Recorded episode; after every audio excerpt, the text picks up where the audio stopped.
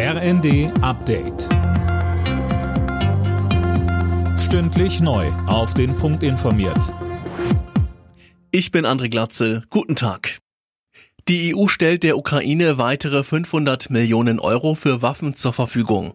Das hat der EU-Außenbeauftragte Borrell am Rande des G7-Außenministertreffens in Weißenhäuser Strand an der Ostsee angekündigt.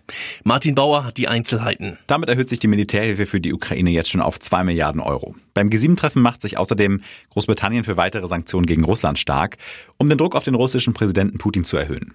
An der Konferenz an der Ostsee nimmt unter anderem auch der Außenminister aus Moldau teil, denn derzeit gibt es international Befürchtungen, dass Moldau das nächste Angriffsziel Putins sein könnte.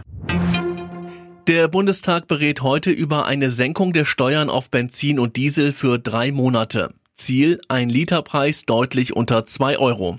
Beraten wurde schon über die Anhebung der Renten. Sie sollen ab Juli im Westen um knapp 5,4 und im Osten um 6,1 Prozent steigen. Fast 330 Mitarbeiter in Sicherheitsbehörden sind wegen Verbindungen zum Rechtsextremismus oder in die Reichsbürgerszene aufgefallen. Das steht in einem neuen Bericht des Bundesinnenministeriums. Die Betroffenen haben beispielsweise an extremistischen Veranstaltungen teilgenommen oder waren in solchen Chatgruppen. Verfassungsschutzchef Haldenwang sagte, Nur einzelne Fälle sind eben entsprechend dem Phänomenbereich Reichsbürger und Selbstverwalter zuzuordnen. Das sind so die Fälle, wo die Leute Führerschein und Personalausweise des Deutschen Reiches sich bestellen und eben diesen entsprechenden verquasten Theorien anhängen.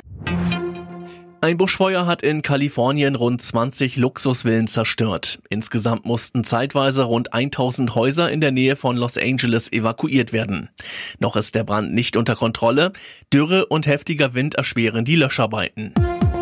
Alle Nachrichten auf rnd.de